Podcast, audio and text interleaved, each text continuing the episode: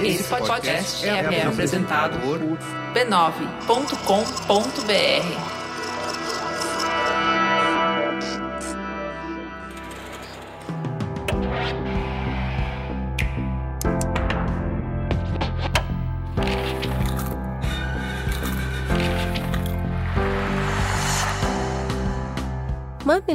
Mamileiros e mamiletes, bem-vindos ao nosso espaço de reflexão a partir de produções culturais. Eu sou a Cris Bartz. Eu sou a Juva Lauer e esse é o Mamilos Cultura.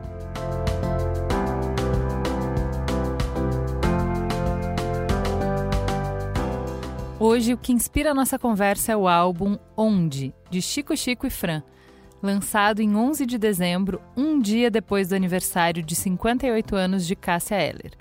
Você já pode ouvir o álbum em todas as plataformas de streaming. E aí, Ju? Hoje você é princesa vilã. Vou te falar que eu tô meio Ariel no rosto, mas 100% malévola no olhar, viu?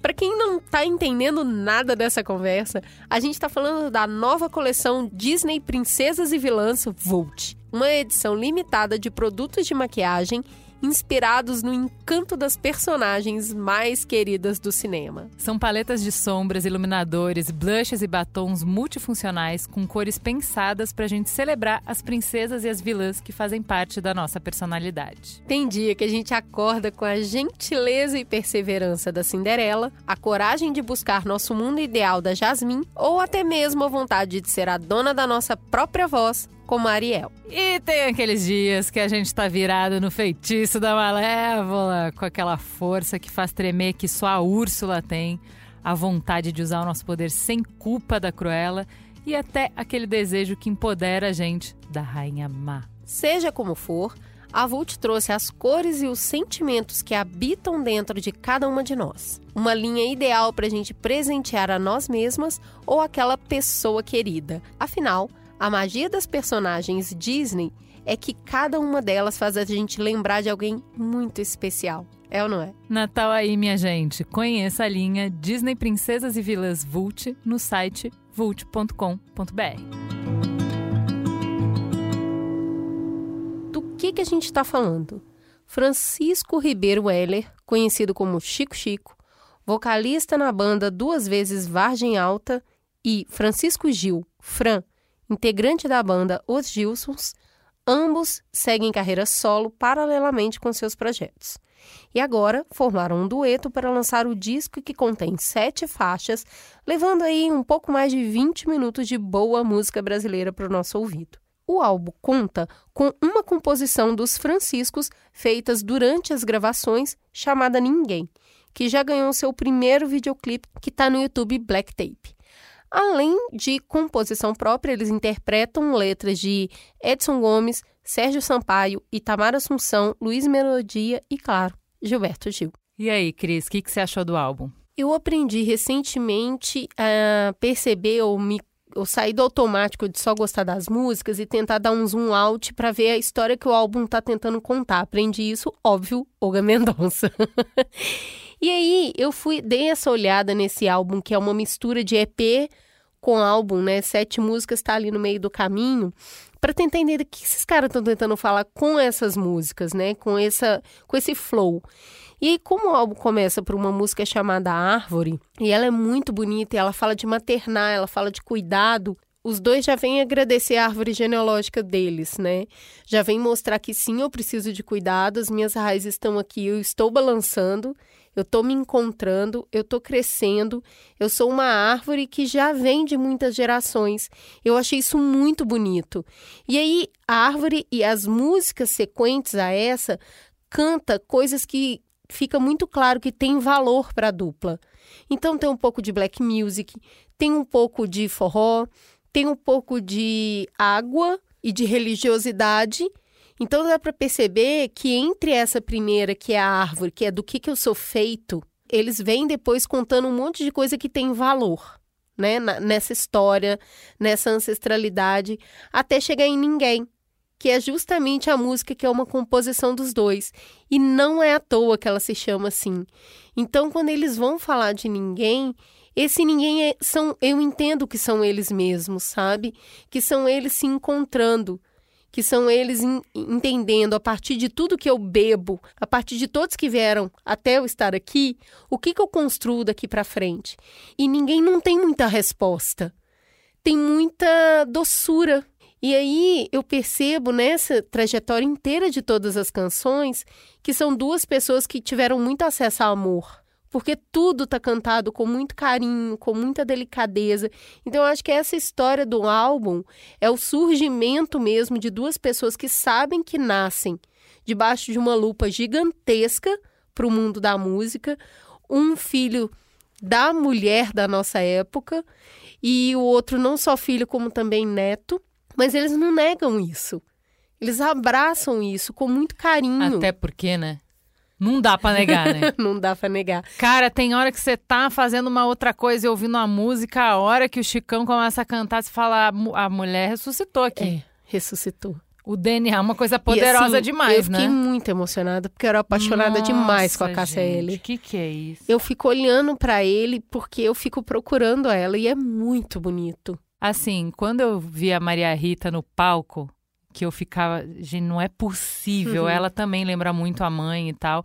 E eu acho que, assim, eh, quando lançaram o álbum, é, tem a manchete, por exemplo, do Globo, na Globo.com, fala assim: Filhos de Preta Gil e Cássia Eller. Então, tem muita chamada para eles por causa da mãe, por causa da família.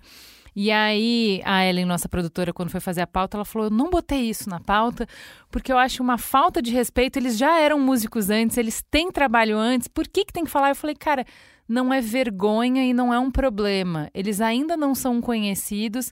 É interessante que eles, é, é, essas mães e esse avô, né, carpiram um lote para eles poderem partir disso, né? Não é demérito nenhum.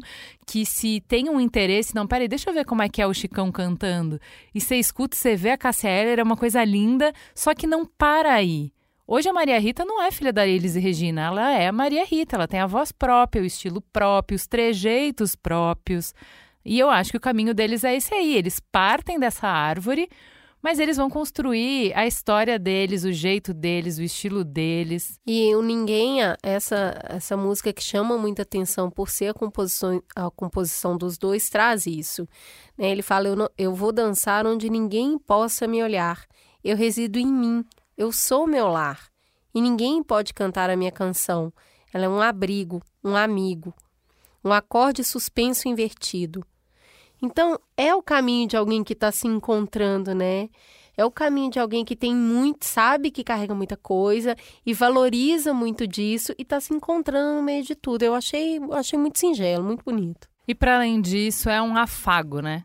É uma MPB que chegou na hora certa, na hora que a gente tá mais cansado, né? A gente tá sofrido, tá duro, né? Tá. Tá muito duro.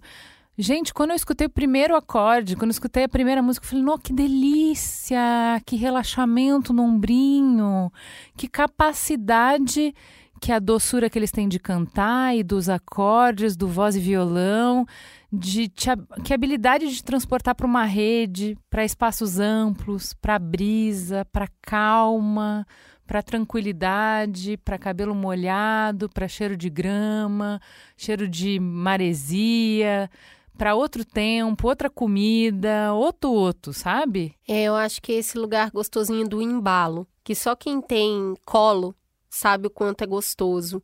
Então eu acho que é uma música de colo e ela é um colo muito fresco. Então é uma música para tomar uma bebida refrescante e um vento no rosto e é uma é uma música de saborear. Não é uma música que você vai no show para cantar junto necessariamente, sabe? É uma música bastante contemplativa, na minha opinião, de ouvir com vento batendo na cara enquanto está dirigindo, ou que você está fazendo uma caminhada num lugar bem verde, bem amplo, que é música de causar bem-estar. Então, para mim, isso é música bem cantada. Muita harmonia, né? Gente, muito harmonioso, né? Muito. A voz dos dois combinou muito. Os acordes, tá tudo muito, né? Não tem uma aresta, não tem. Tá tudo muito gostosinho. Na minha percepção, eles não arriscaram muito, eles foram para uma questão de simplicidade que eu acho que é que mostra humildade de quem está buscando o próprio caminho. Então tem é, uma harmonia simples e bela, feita por um violão muito bem tocado. Então isso tudo faz com que fique saboroso, gostoso mesmo de ouvir.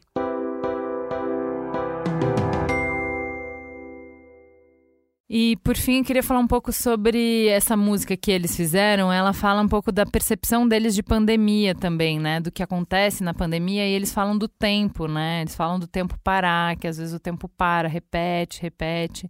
E aí fala uh, esse esse gotejar do tempo para, às vezes o tempo para, às vezes o tempo para, culmina no eu não vou deixar que o tempo se esconda em mim e enquanto ele corre, enfim, tudo possa voltar para o seu lugar. Eu achei interessante porque você viu um documentário, não foi, sobre o tempo recentemente? Sim, eu assisti um documentário muito bonito sobre o tempo. E aí acho que uh, eu acho que esse foi um dos grandes assuntos desse ano de 2020. Se fossem me perguntar um dos grandes temas, obviamente além do luto e tal, o tempo foi uma questão, né? É, o tempo me visitou em, na, na leitura de diversas pessoas, diversas. E eu vou citar três aqui para não me alongar muito, mas uh, uma noite de 12 anos, né? O Pepe Mujica fica preso 12 anos enquanto ele foi ali. Ele foi ali e voltou 12 anos depois. E como que a pessoa lida com o tempo que ela não sabe quando vai acabar? Quando que aquilo vai parar de acontecer? A Dilma Rousseff na mesma história, né, que é, é ela fala muito sobre isso, que quando ela estava sendo torturada, ela só pensava, é um minuto a menos de tortura esse que acabou de passar. Então, uma hora isso vai acabar. E ela se focava nisso. Vai acabar, tudo acaba. O que é bom acaba, o que é ruim também acaba. E a Tereza Cristina, que me deu uma entrevista lindíssima, que vocês podem ouvir no podcast Ponto de Virada aqui da casa, quando ela fala que fez as pazes com o tempo. Então, eu acho que são perspectivas bonitas e interessantes de pessoas que passaram por processos extremamente duros de perda, de luto, de dor física, de dor na alma e que olharam para um tempo no outro significado. E eu acho que a canção também traz esse tempo em outro significado, que eu não vou guardar tudo dentro de mim, esse gotejamento, né? Eu fiquei com a sensação, quando eu ouvi, eu fiquei com essa coisa do tempo lento, do tempo longo, do tempo que se estica, né? Da pandemia, de desse adiar dos sonhos, desse muito tempo contemplativo e tal. E aí, é, numa das entrevistas que eles deram, eles estavam falando que é, todo o processo da escolha das músicas, é, de montar é, a tracklist e de produzir e de gravar o álbum, durou menos de um mês. Foi super rápido. A música que eles fizeram fala de tempo lento e eles produziram o álbum inteiro muito rápido. E aí eu fiquei pensando disso, né? Se você pensa nessa fala estanque, ah, a gente produziu tudo em menos de um mês, você não dá conta do tempo da pandemia, do recolhimento, da contemplação, do mergulho para dentro. Tudo isso não está refletido nessa rapidez do florescer da parceria. E aí eu lembrei da história do bambu chinês, né? Que fica cinco anos depois de plantado e parece que não cresce nada. Você olha as outras plantas ao redor, todo mundo crescendo, umas mais, outras menos, enquanto ele só está formando raiz. Até que no quinto ano, o bambu chinês cresce 25 metros. E aí, não dá para dizer que ele cresceu 25 metros em um ano. Ele cresceu 25 metros em seis anos. Não dá para dizer que ele ficou cinco anos parado. Ele ficou cinco anos criando raízes para suportar uma planta de 25 metros. Ou seja, o álbum não se fez em menos de um mês. Entendeu? Todo esse tempo que gotejou da pandemia não é um tempo morto, não é um tempo parado, não é um tempo infértil, não é um tempo não frutífero.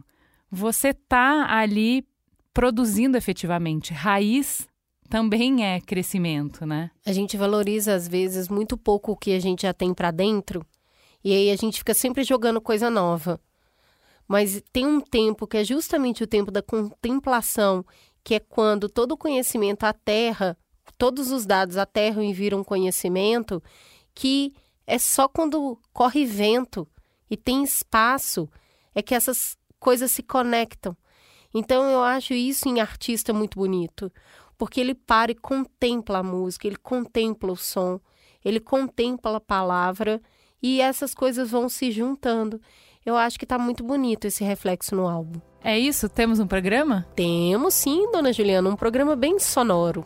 Bem suave, bem delicado. Fica gostosa a sensação de mais um Mamilos Cultura no ar. Até semana que vem. Beijo, gente. Beijo.